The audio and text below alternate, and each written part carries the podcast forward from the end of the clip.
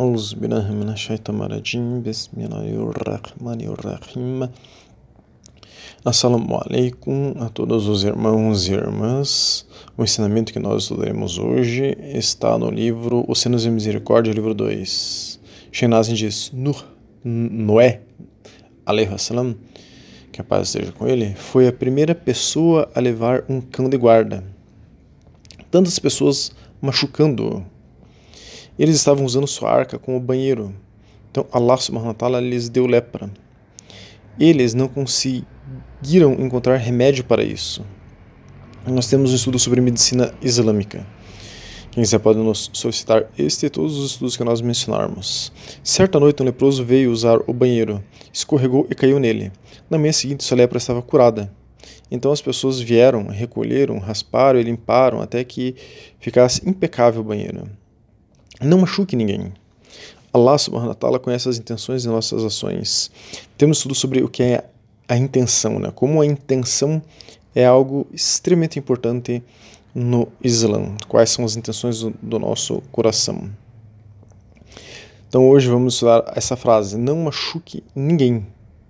O Islã ensina isso.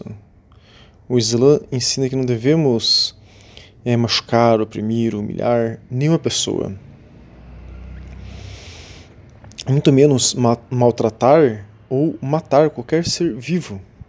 O Islã é a religião que mais orienta quanto a não maltratar outro ser humano, animal, planta ou enfim, qualquer ser vivo. Temos estudos sobre a ecologia que mostra detalhadamente isso. A visão do Islã sobre a ecologia, há mais de 1400 anos atrás, que foi formulada, é mais avançada ainda do que a visão atual da nossa civilização sobre o assunto, sobre a ecologia. Principalmente a respeito, perdão, é, o Islã fala que nós devemos ter respeito até com um mosquito, com um inseto que seja. Perguntaram ao Mufti Faraz Rabbani. Pergunta, né? O Faraz Rabbani, ele é um Mufti, quer dizer, um doutor de Islã na jurisprudência Hanafi. Ele é fundador e diretor e professor do Seekers Guidance, Instituto Educacional que ensina o Islã. Ele há mais de 15 anos é, vem ensinando o Islã no Ocidente. Enfim, ele é um ícone da jurisprudência Hanafi da atualidade. Né? Perguntaram para ele: é permitido matar insetos e animais nocivos por meio de armadilhas? Resposta: é permitido matar animais e insetos que são prejudiciais a si mesmo ou a seus parentes, como pestes. Ao mesmo tempo, deve ser feito o máximo de esforço para minimizar o sofrimento e a dor. Na famosa referência Hanafi, é, Fatwa al-Hindiya, há um capítulo inteiro sobre é, matar animais e o que pode não ser feito. Portanto, é permitido manter armadilhas que matam os animais, embora não seja permitido o uso de armadilhas que causem morte lenta ou desnecessariamente dolorosa. Da mesma forma, a queima de animais também é inadmissível. Abu Huraira narrou que o mensageiro de Allah sallam, proibiu fazer os animais sofrerem. Hadith Buhari. O profeta sallam, também disse: Não prejudiquem a criação de Allah. Abu Daud, Abu Daud o imã Jamal al-Din al-Zailai declarou como um hadith rigorosamente autenticado. É por isso que Ibn Hajar al-Haytami menciona em seu trabalho sobre os grandes pecados, al-Jawajir, que os estudiosos declararam explicitamente que causar danos indevidos aos animais, tais como atingi-los dolorosamente, sem uma razão sólida, é um grande pecado temos estudos sobre a visão do pecado no Islã e também outros sobre o que é proibido. Né?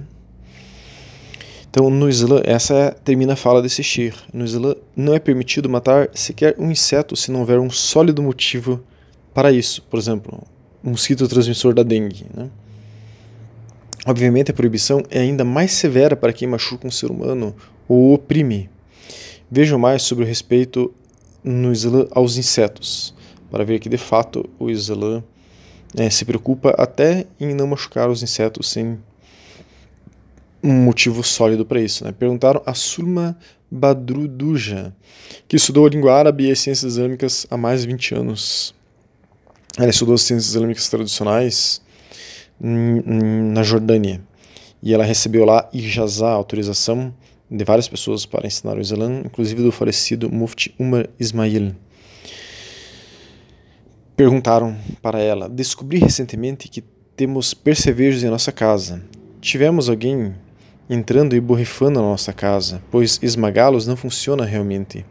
O spray os retarda no início, mas depois eles morrem em poucos minutos. Seremos perdoados por isso? Então, essa pessoa, como muçulmana, estava preocupada que o spray matasse esses percevejos de uma maneira lenta e causasse dor desnecessariamente nos percevejos.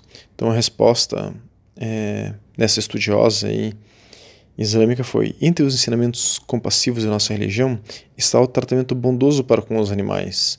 Muitos hadizes ditos do profeta Muhammad né, testemunham isso, incluindo o cuidado do profeta alaihi para com os gatos, cavalos e camelos, bem como sua lembrança do homem que foi perdoado de seus pecados porque ele saciou a sede de um cão e da mulher que foi castigada por, fer por ferir e negligenciar um gato. Então, só abrindo parênteses rapidinho, esse hadith do cão é um hadith muito bonito que a gente menciona no estudo da ecologia. É um hadith que um homem ele toma água num poço e ele vê um cachorro é, com sede, quase morrendo de sede. Ele desce no poço, é, pega um, água num sapato e coloca para o cachorro tomar água dentro do sapato dele. E o profeta Muhammad falou que Allah subhanahu wa ta'ala perdoou ele todos os pecados por ele ter feito isso para salvar o cachorro. Então, continuando a resposta dessa estudiosa islâmica. A regra geral é que todos os seres vivos devem ser tratados de uma boa maneira. Entretanto, se o animal ou inseto é prejudicial a nós, então é permitido e possivelmente recomendado ou necessário, dependendo das circunstâncias, matá-lo de maneira apropriada. Então vejam, se é haram, é proibido matar um inseto ou um mosquito sem justa causa. Né? Então, continuando, você mencionou que bater ou esmagar os percevejos não é um método bem sucedido para erradicá-los. Se não houver outro método bem sucedido, além do spray, então o seu uso será permissível.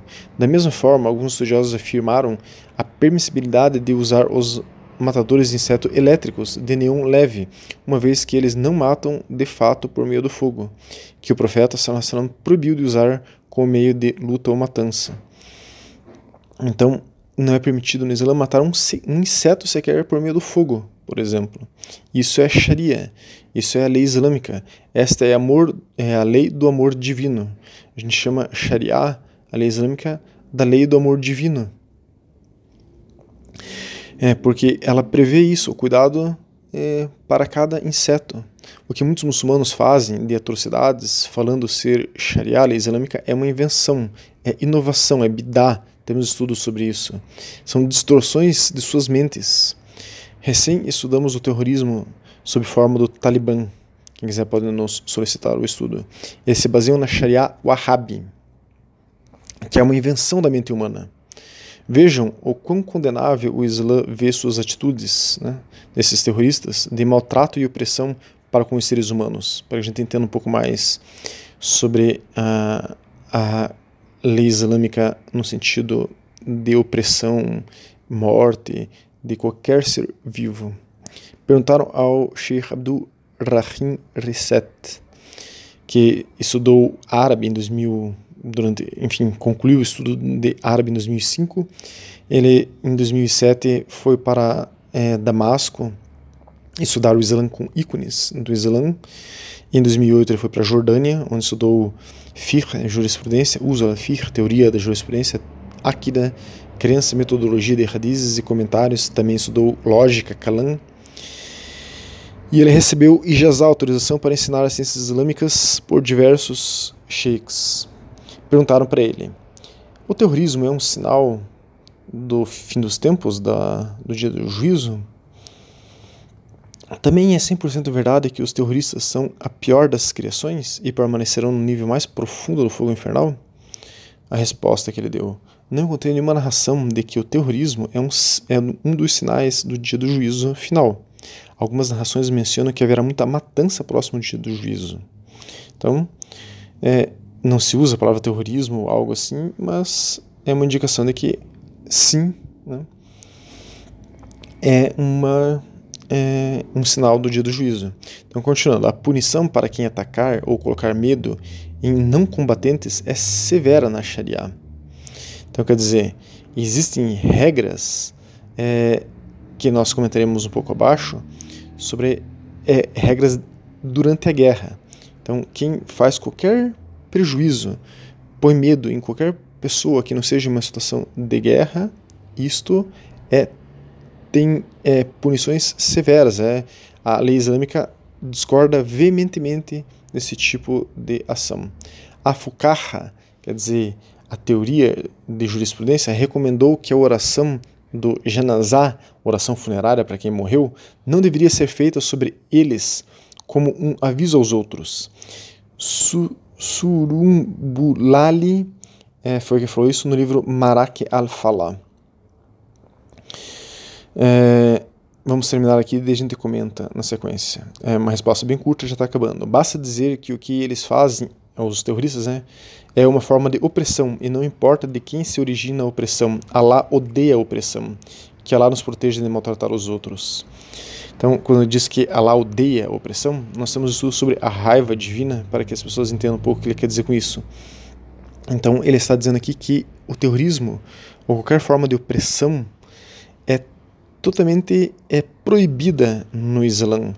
Tão proibida que se um terrorista morre, para um muçulmano sunita tradicional, é proibido fazer oração funerária, que é só feita para muçulmanos. Então, aquele, aquela pessoa que morreu como um terrorista sequer é considerado muçulmano pelos muçulmanos sunitas tradicionais.